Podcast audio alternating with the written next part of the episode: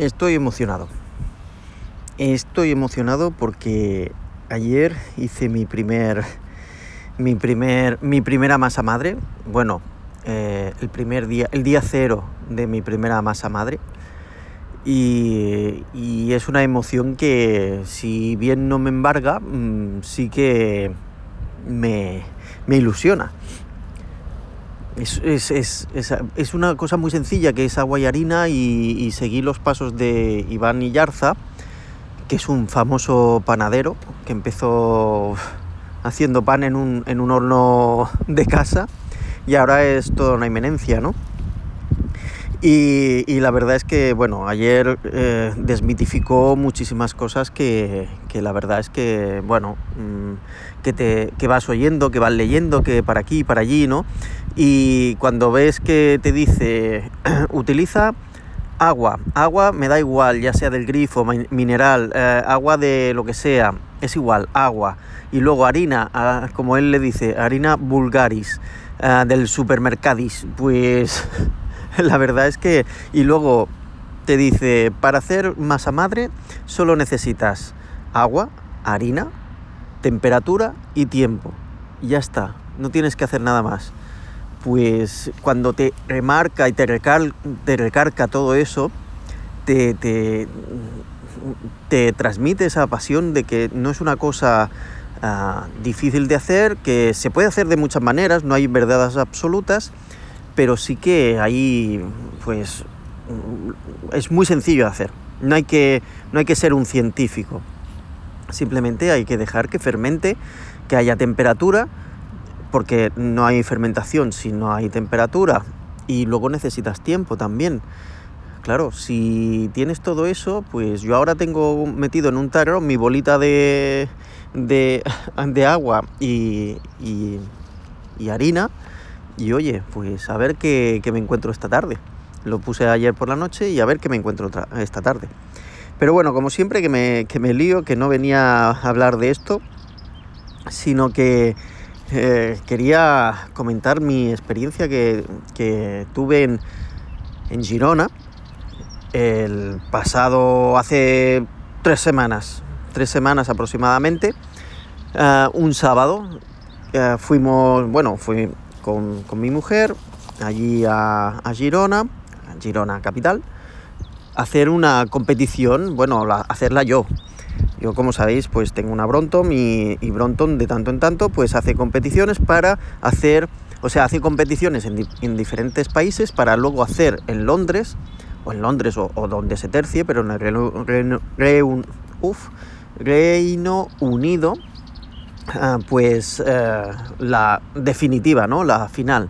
Y entonces son todos los que han ganado de los otros países, hacen una competición para ver quién gana del todo del mundo mundial.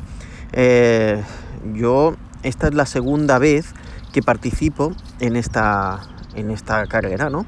Y si bien las otras yo sé que se habían hecho, yo, de hecho, eh, al ser esta la segunda que, que hice, la primera en Girona, porque nunca había corrido en Girona, Uh, la primera fue en, Montmeló, en el circuito de Montmeló, en Barcelona. Bueno, en Montmeló, provincia de Barcelona. Y el circuito de, Cataluña. Y, allí, pues, eh, la verdad es que participar en el circuito de Montmeló, con, la, con sus subidas, sus bajadas, sus curvas, su chicán uh, previa a la última curva en, que es de bajada a la última curva, en la recta final, etcétera, etcétera, pues la verdad es que es emocionante.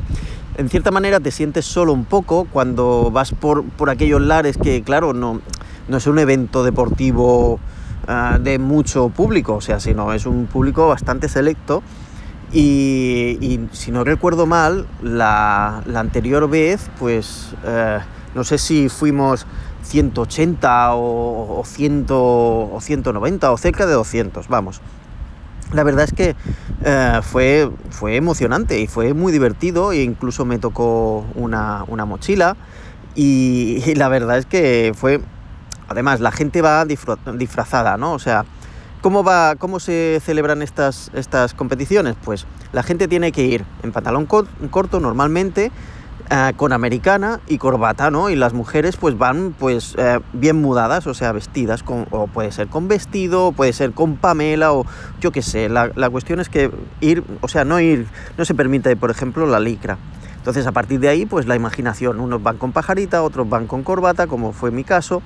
Y, y, bueno, evidentemente, pues pantalón corto, porque es que si no empiezas a sudar como... Ah, y americana también llevé. Bueno, pues mm, cuando tú cumples esos requisitos y evidentemente llevar una Bronton, entonces es cuando puedes participar. Eh, no puedes participar con otras bicicletas ni, ni, ni, vestido de, de, deportista. O sea que, bueno, la verdad es que es un evento, no es multitudinario, es pequeño. Y así como en Montmeló, pues fue eso, que te encuentras solo, eh, sobre todo cuando subes eh, en las zonas altas del circuito y demás, que allí no hay nadie, pues bueno, te vas encontrando con la gente y tal que va, que va circulando, pero es un poco, esta vez lo quisieron hacer de otra manera, lo quisieron hacer en Girona, lo quisieron hacer en la misma Rambla de Girona, era un, circuito, era un óvalo, no, había otra cosa, evidentemente estaba lleno de, gente, pero eh, fue muchísimo más aburrido, o sea, fue en plan sprint porque había que hacer 12 vueltas. La previsión que tenían inicialmente de, de, hacer la carrera, pues eh, era hacer cuatro mangas, porque ellos preveían que iban a tener 200, unos 240 participantes. Entonces iban a dividir en cuatro mangas y, y entonces pues se iban a hacer mangas de 60 participantes y los 15 primeros pues se reservaban para la final, lo cual no fue así. Pero bueno, eh, ahora explico cómo, fue. La cuestión es que llegamos allí sobre las 10 de la mañana y, bueno, quedamos con, Daemo y, esposa a desayunar y tal. Y nos fuimos a un a David Daemo, no, no, sé si sabéis de su mm, no sé si lo igual lo conocéis por reflexiones y otras hierbas eh, su, blog eh, desayunamos en el en el Exquisite Factory un sitio cookie que puedes, eh, además de, los desayunos, de, que incluso tienen menú para un desayuno, tienen varios menús. Eh, hay un menú americano, menú de catalán, menú de... Bueno, hay diferentes opciones con zumos, etc. Es un sitio cookie eh, que, bueno, que se desayuna muy bien y que mm, la verdad es que salimos encantados. Yo al final cogí un, un bocadillo que tenía, atención, atención, dos puntos, comillas, un bocadillo de humus, miel, humus es eh, garbanzos triturados, ¿vale? O sea, no es solo eh, un triturado de, no es una crema de garbanzos solo, tiene más cosas, tiene tajín, tiene, bueno, tiene ajo, tiene eh, vinagre, de, bueno, tiene varias cosas. La verdad es que mi mujer hace un humus que es yo no lo he probado mejor en ningún sitio. Y no porque sea ella, sino porque es que lo hace espectacular.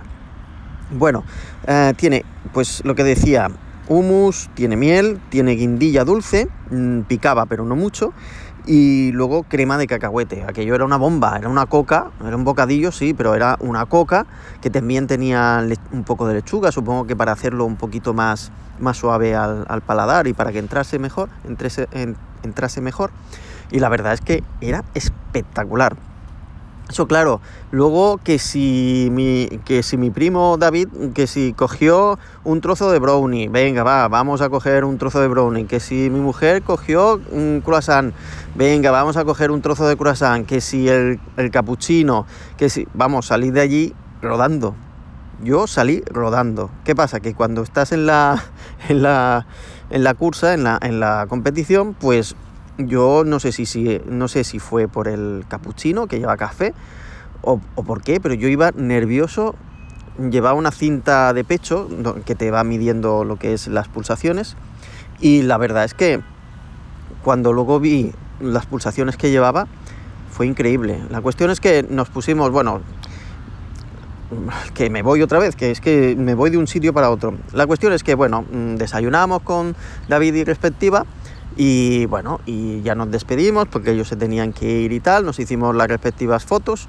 Genial, pasamos una mañana espectacular, muy bien. Y luego nos fuimos, pues mi mujer y yo, Cecilia, nos fuimos a, a la competición. Y bueno, llegamos allí y, yo supongo que iba con un estado de nervios un poco alterado. Cuando yo normalmente nervioso, a ver, si me pongo nervioso con las cosas, evidentemente. Pero no sé, no me encontraba tan, tan, tan nervioso. Luego pude comprobar por la cinta esta que llevaba de pecho Uh, que, que, sí, que estaba a 150 pulsaciones, o sea, eh, eh, estaba en una situación, o sea, 150 pulsaciones es lo que me pongo normalmente cuando voy en bici hacia casa o vengo hacia el trabajo en bici. O sea, quiero decir que ya 160 como mucho me pongo si aprieto y demás, pero 140, 150, pues es lo habitual. Bueno, la cuestión es que eh, sí, me notaba allí en la salida, pues me notaba un poco eh, intranquilo. Nos comunicaron de que al final no se iba a hacer todo a una manga, porque éramos unos 76, no recuerdo bien, no sé si eran unos uh, más o menos 74 o 76, ahora no, no, recuerdo exactamente. Yo fui el, el 14, porque eso va por orden de según cómo te inscribes. La otra vez, cuando en Montmeló, Uh, me escribí el 130 y pico y acabé el 30 y algo. O sea, fue una recuperación importante. Lo que pasa es que, claro, aquello mmm, solo se lo toman en serio los que van allí a, a, competir. Yo pues me lo tomo medio en serio, medio en broma. Y entonces pues claro, no estoy ni en la chicha ni en la melona. Pero la, la cosa es que esta vez era el catorceavo, no sé cómo ha quedado la cosa porque no han salido los resultados por ningún sitio. Evidentemente no he quedado de los primeros, esto estoy segurísimo. Que adelanté a gente y doblé a gente, sí, sí, por supuesto, pero es que a mí los primeros, los dos primeros que quedaron, me adelantaron dos veces. O sea que ya te digo que luego, además, cuando yo iba en carrera, yo me notaba como que iba como muy a tope, ¿no? Como muy constantemente y a pesar de intentar sujetarme, notaba que, que, que, estaba con una ansia que, mm, vamos, algo desmesurado. La cuestión es que luego pude ver que a partir de los 150 pulsaciones que llevaba, pues durante toda la carrera empecé a subir, pero empecé a subir, nada, al, a los 500 metros yo ya estaba a 170, 180 pulsaciones. Es una burrada, es un sobreesfuerzo que estuve ahí machacando y la verdad es que no, no lo estaba disfrutando, no, no llegué a, a, a Gaudí, ¿no? O sea, no, no llegué a disfrutar realmente de, de, aquella competición, porque es que iba a tope. Y además, como veía que no, no tiraba, pues sí, que llevaba un ritmo de unos 30 kilómetros por hora, 32, 30, 32. Luego al final bajé a unos 28, más o menos pero es que mmm, veía que había gente que iba zumbando muchísimo. Y evidentemente esta vez, al empezar muy adelante, en el 14, pues adelantaba mucha menos gente. Mucha menos gente. La otra vez, en Montmeló, sí que es cierto que al salir tan atrás, empiezas a, como la gente que va más de paseo, pues empiezas a adelantar gente, adelantar gente, y evidentemente, pues como que eso te da vidilla, ¿no? Pero cuando tú ves que, que no. Bueno, la cuestión es que se hizo la carrera a 12 vueltas, no avisaban cuántas vueltas llevabas, o sea, yo no podía saber cuántas vueltas llevaba y me parece que a la tercera vuelta pues yo me desconté y ya no sé lo que iba. Entonces, bueno, cuando tenía entendido de que cuando llegara, el primero que llegara a, la, a las doceavas vueltas, pues se paraba toda la carrera, pues yo pensé, me parece que llevaba unas 11 yo, yo pensé, mira, ya han llegado y, mira, ya nos podemos relajar. Y yo pues hice como una vuelta como de, como de paseo o menos, ¿no? Así como descansando y como digo, así no voy a parar ahora, no voy a parar ahora de golpe para no, yo qué sé, pues eso que te dicen, cuando has hecho un esfuerzo muy grande, poco a poco ves parando. Pues eso es lo que estuve haciendo durante toda una vuelta. La vuelta, como eran 12 vueltas, eh, igual se llegó, llegué a hacer, no sé si fueron, no llegó a 10 kilómetros. O sea que mm, sería una distancia de cada vuelta de unos 800 metros, una cosa así. Bueno, la cuestión es que eh, yo llegué tranquilo y entonces cuando pasé por la meta, entonces dijeron, Ángel Custodio, ya ha completado, no sé qué, no sé cuánto. Coño, pensé, yo, ahora me decís que acabo de que he acabado la carrera. Increíble, o sea, fue una, un poco de una descoordinación, sí. Sé que tendría que haber llevado yo las cuentas y, estar atento, pero la verdad es que, mm, a ver, pues me sabe mal porque, no sé, mm, alguna manera de saber mm, por cuántas vueltas llevas. Bueno, igual para la próxima vez ya no me pasará y ya estaré más atento. En Montmeló solo eran tres vueltas, pero claro, es un circuito de unos 5 kilómetros, si no me equivoco. Ahora lo digo así de, memoria, pero son unos 5 kilómetros y algo cada vuelta y sé que eran tres vueltas, o sea que más no, había. Entonces, bueno, mm, me quedó un, poco sabor agridulce. Luego nos fuimos al stand donde, donde te daban las medallas. Este año te daban una medalla de, madera cuando el año hace dos años pues nos dieron una medalla pues como de igual era de hojalata pero bueno era como más vistoso y, y mi amigo Miquel antiguo compañero de donde yo trabajaba en Delphi recuerdo que, bueno, él tiene una, un avatar, en, no un avatar, sino un, sí, como un avatar en, en su WhatsApp, donde tiene un, una corona, una, una rueda dentana, dentada, un, un, piñón de la bici, ¿no? Como medalla. O sea, quiero decir que han ido poco a poco mermando el tema de, de la, o sea, de, de la calidad, puede, puede ser, ¿no? De las medallas y tal. Bueno, igual es que como éramos pocos y la gente dijo, uff, yo para dar vueltas aquí, la verdad es que no me apunto, y entonces llegamos a ser muy pocos, pues supongo que dijeron, bueno, pues si no hay tantos, pues no podemos hacer tantas cosas, ¿no? Y bueno, habían allí en, en, los stands donde estuvimos descansando y demás, que nos estuvieron haciendo fotos y nos estábamos haciendo fotos, pues allí había chucherías, había frutos secos, había donuts, había una bebida también que te, una especie de refresco de, manzana y había agua. Y bueno, estuvimos allí hasta que nos fuimos. Al, lado estaban haciendo una feria de la bicicleta donde se hacían competiciones y, hacía, y había un montón de, de, marcas, ya sea Mavic, ya sea... Bueno, de cualquier cosa, Ghost, mm, ya sea, o sea, hay bicis de, con ruedas de 34 pulgadas o de, o de 36, me parece que son de 36, no de 34, o sea, unas ruedacas, pero enormes. Y, la verdad es que estuvo interesante, estuvimos dando una vuelta y como allí desayunamos muy, mucho con Daemo y, y, respectiva, pues eh, la verdad es que no teníamos mucha hambre, así que eh, eh, cenamos pronto cuando llegamos a casa, porque también llegamos a las tantas, cenamos pronto y bueno, pronto, es que prácticamente era la hora de cenar y, bien, bien, o sea, fue un día completito y, chulo. Y bueno, esta fue la experiencia que, tuvo, la, la, experiencia agridulce, ¿no? O sea, fue un poquito así lo cual. Ya veremos a ver cómo es el año que viene y si el año que viene es de un estilo, no sé, pues igual me apunto, igual no. Eh, si me apunto, pues igual seremos tres o cuatro, ya veremos. Y si no me apunto, pues no seremos nadie. o sea que ya veremos.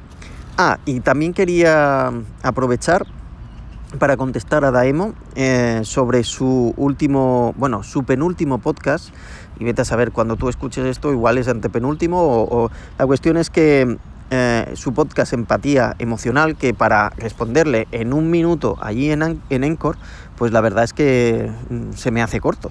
Así que David, eh, una cosa, mi MSX es un, es un es porque todavía lo tengo y lo tengo guardado es un Spectra Video SVI 738 Express que tenía tarjeta de ay tarjeta perdón disquetera de 3,5 y donde cargaban, si en los juegos cargaban en, yo qué sé, 5 minutos o una cosa así, que tenías que estar esperando a que cargase un juego, el disquete eran como 3 segundos, 4 segundos, una cosa así. O sea que era espectacular. Cuando mm, llegué a aprender cómo se guardaban los juegos en disqueteras, en, en disquets, perdón, es que fue el avance máximo, vamos. ¿Qué más? Ah, sí, el F1 Spirit eh, no era mío. Mm, no sé de quién era, no sé si era de unos amigos tuyos o, así, que también intercambiábamos juegos, pero a mí me prestaron el cartucho y tú también lo tuviste, me parece, y, la verdad es que yo no era mío. No sé, no sé si lo llegué a grabar o qué, y entonces lo también, también lo tenía en disquete o no sé, ahora no recuerdo, pero no era mío, eso te lo puedo asegurar. Ah, y por cierto, el Zanac era de, de la empresa Pony. Eh, si, no, si no estoy, si no, si no he leído mal y, tal, no me sonaba como, como tú decías, pero es, es Pony, eso es seguro. Qué gran juego, ¿eh? ¿Cómo te lo pasaste tú entero? Yo no, yo no me lo pasé nunca. Pero tú sí que te lo pasaste, ¿eh? Muy bien, muy bien. Felicidades. Y también quería hacer un, una aclaración sobre mi podcast anterior, el mío, ¿eh? del bocadillo de tortilla, el 16, eh, titulado Creatividad. Yo hablaba sobre el tema de que, bueno, la gente pues tenía que tomar drogas o, alguna gente se adrogaba para tener, para liberarse de las ataduras a ver, entendemos por ataduras las ataduras sociales, los, los miedos, las, las, eh, todo aquello que te ata para que no, que no te deja expresarte. Y, y me dice David que, bueno, que, que si era una apología ah, sobre de las, de las drogas. Y no, no, no, para nada. O sea, yo estoy en contra totalmente de las drogas y creo que no deberían, a menos que se utilicen para mm, casos como curar cáncer o, curar lo que sea, a menos que sea para eso, o, o evitar el sufrimiento de la gente o cuando está enferma, a menos que sea una cosa así, yo estoy en contra totalmente de las drogas para uso recreativo, por decirlo así. Ah, o sea que no, no, o sea, no estoy haciendo apología de las drogas ni, ni, ni, ni quiero fomentarlas. Yo lo, lo, que decía es que simplemente ponía sobre la mesa que era una cosa ah, que se hacía. O sea, que no es no es que se tenga que hacer, es que se hacía o se hace incluso por todos aquellos pues que quieren liberarse o, solo encuentran esa manera de, liberarse. Otra cosa es que esté bien o mal, ¿vale? Ahí yo no entro. Cada uno hace con su vida lo que le apetece, lo que le apetece y, lo que puede o lo que le dejan o, lo que sea. Eh, yo, por supuesto, lo que no voy a permitir que en mi casa, o voy a evitar por todos los medios posibles que, que ese asunto o ese mundo nos, nos afecte, ¿no? sobre todo a, los míos, a los más cercanos. Lo evitaré por todo de todas las maneras. Y si, oye, no puedes componer una canción, si mi hijo no puede componer una canción porque no se toma LSD, pues mira, hay que fastidiarse, es lo que hay, ¿sabes? Pero yo nunca se lo permitiría, al menos yo, por lo menos activamente. Otra cosa que, claro, cuando nos hacemos mayores, vete a saber qué hacemos y qué dejamos de hacer y etcétera todo lo que esté bajo mi control lo, siempre lo intentaré evitar, pero solo ponía de manifiesto lo que pasaba, nada más. No, era, no decía que yo estaba a favor de las drogas, ¿vale? Creo que ha quedado claro. Y si no, pues oye David, me lo vuelves a decir y yo eh, mm, aclaro lo que haga falta, ¿de acuerdo? Venga, un abrazo. Y con esto me despido. Hasta el próximo episodio. No sin antes recordarte que puedes encontrarme como el Bocadillo de Tortilla Podcast en Encore, donde puedes dejarme comentarios de audio. Donde puedes dejarme comentarios de audio. Punto. Eso. En iBox, donde puedes hacer lo propio, pero por escrito. En iTunes, donde puedes dejar tus comentarios y valoraciones. En Twitter, como Lince con Y y Z. Y finalmente en mi blog, El Bocadillo de Tortilla todo esto estará en las notas del programa. Y nada más. Por si no nos vemos, buenos días, buenas tardes y buenas noches. Hasta luego. Chao, chao.